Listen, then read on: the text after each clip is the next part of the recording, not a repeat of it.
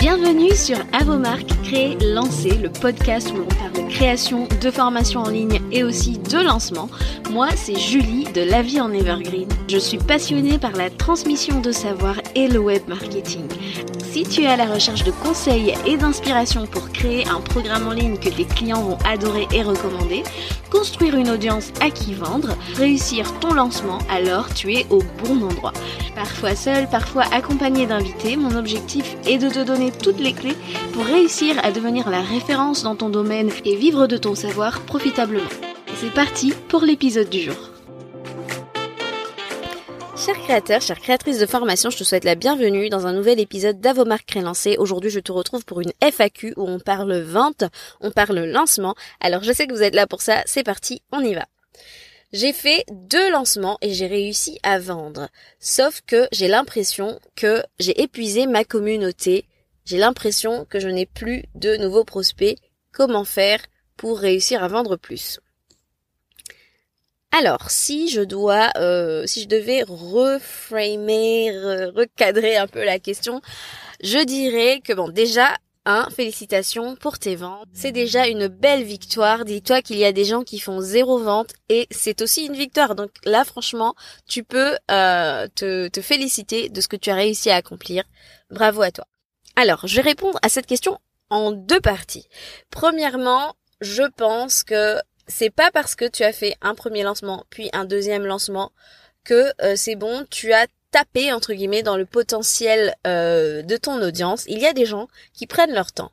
D'accord? Il y a des gens qui ont besoin de te voir encore et encore, qui ont besoin que euh, bah, leur taux de confiance en toi augmente tout simplement, et peut-être même que bah, il y a des gens qui n'ont vraiment pas euh, les moyens financiers à ce moment-là d'investir, et c'est ok aussi, et euh, c'est bien aussi de, de, de, leur laisser le temps de se préparer à acheter chez toi.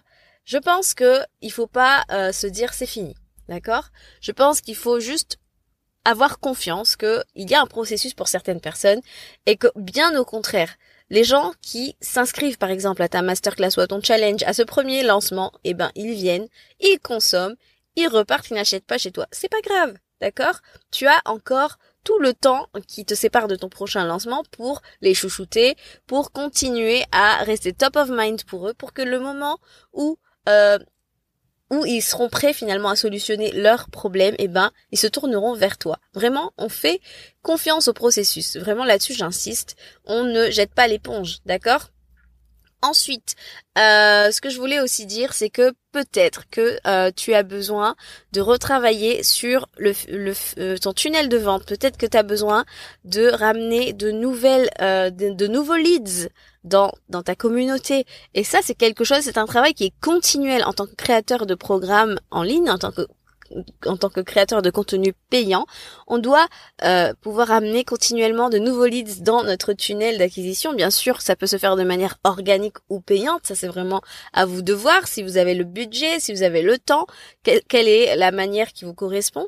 Mais on ramène sans cesse de nouveaux leads parce que ces gens ont besoin de voyager dans notre tunnel de d'acquisition et euh, jusqu'à ce qu'il soit prêt pour le moment de la conversion. Donc sans arrêt, on travaille à euh, ramener de nouveaux prospects dans notre tunnel.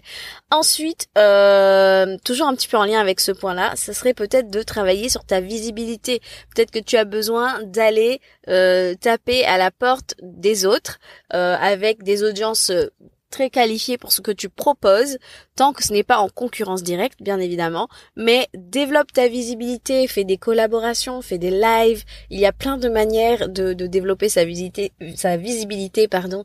J'ai franchement des exemples à la pelle de tout ce que tu peux faire pour développer ta visibilité. C'est quelque chose que je travaille d'ailleurs avec mes clientes quand je les accompagne à la stratégie de leur lancement. Ça, c'est hyper puissant puisque finalement, tu vas pouvoir faire des coups de panier, des coups de filet plutôt, je mélange là, des coups de filet euh, dans l'audience qualifiée d'autres personnes euh, qui ont euh, ben, des audiences engagées, qui leur font confiance, donc forcément il y a un transfert de confiance qui s'opère, c'est vraiment hyper puissant. Et ça te fait gagner du temps et, euh, et ça te permet d'avoir de, de, nouveaux yeux sur ton offre et euh, des gens que tu vas finalement convertir euh, dans le temps. Voilà, j'espère que ça a répondu à ta question. En tout cas, on ne se décourage pas, c'est très très bien. C'est une énorme victoire d'avoir vendu, donc franchement, euh, félicite-toi et puis ben voilà, je pense que je t'ai donné euh, pas mal de, de, de, de, tips là euh, pour te mettre sur la voie pour pouvoir bah, optimiser tout ça et vendre encore plus à ton prochain lancement. J'espère que ça vous a aidé. Ah, je regarde 5 minutes. Bon, voilà, j'aurais un peu dépassé, mais vous avez bien, compris que j'ai toujours un tas, un tas de choses à dire sur le sujet. Voilà, je vous souhaite une bonne euh, continuation. Je vous dis à très bientôt pour un nouvel épisode d'Avant